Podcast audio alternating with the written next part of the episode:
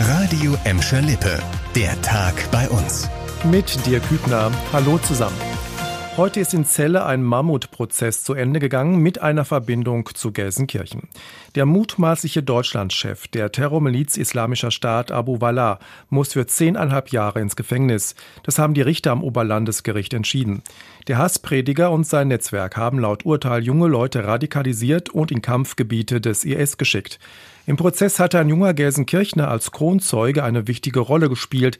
Er hatte sich als Jugendlicher im Umfeld von Abu Wallah radikalisiert, später aber mit den Behörden zusammengearbeitet.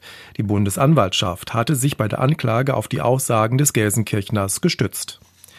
Schreie und Gepolter aus einer Wohnung haben Mieter eines Mehrfamilienhauses auf der Olgastraße in Gelsenkirchen-Bumpgehüllen kurz nach Mitternacht aus dem Schlaf gerissen. Sofort riefen sie die Polizei. Die fand in der Wohnung einen schwer verletzten 23-Jährigen. Nach ersten Ermittlungen sieht alles nach einem versuchten Tötungsdelikt aus. Deshalb ermittelt jetzt auch die Mordkommission der Gelsenkirchener Polizei. Im Verdacht steht eine Gruppe von bis zu fünf Personen, die das Haus noch vor der Polizei verlassen hat und in zwei Autos weggefahren ist. Der junge Mann musste ins Krankenhaus. Die Hintergründe der Tat sind aktuell noch nicht bekannt.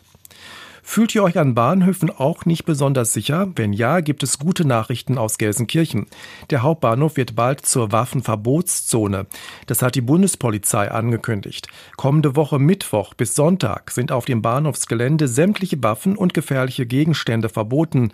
Das gilt auch für die Bahnsteige und Gleise. Ausgenommen ist der U-Bahn-Bereich. Neben Gelsenkirchen gibt es so eine Verbotszone an diesen Tagen auch an den Hauptbahnhöfen Essen und Mülheim. An allen drei Standorten beobachtet die Bundespolizei immer wieder Gewalttaten, bei denen Waffen im Spiel sind, selbst im Lockdown. Wer sich vom 3. bis 7. März nicht an das Verbot hält, muss mit Platzverweis, Hausverbot und Zwangsgeld rechnen. Die Bundespolizei wird das Ganze streng kontrollieren. Schon vor zwei Jahren gab es an einem Wochenende eine Waffenverbotszone am Gelsenkirchener Hauptbahnhof. Zum Schluss leider noch etwas Trauriges. Die zweite Corona-Welle macht sich bei uns auch bei den Sterbefällen zu Beginn des neuen Jahres bemerkbar.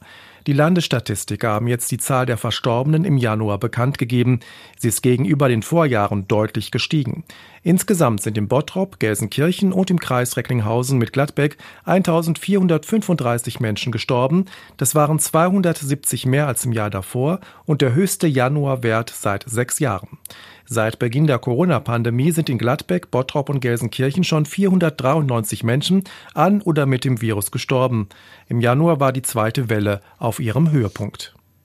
Das war der Tag bei uns im Radio und als Podcast. Aktuelle Nachrichten aus Gladbeck, Bottrop und Gelsenkirchen findet ihr jederzeit auf radio und in unserer App.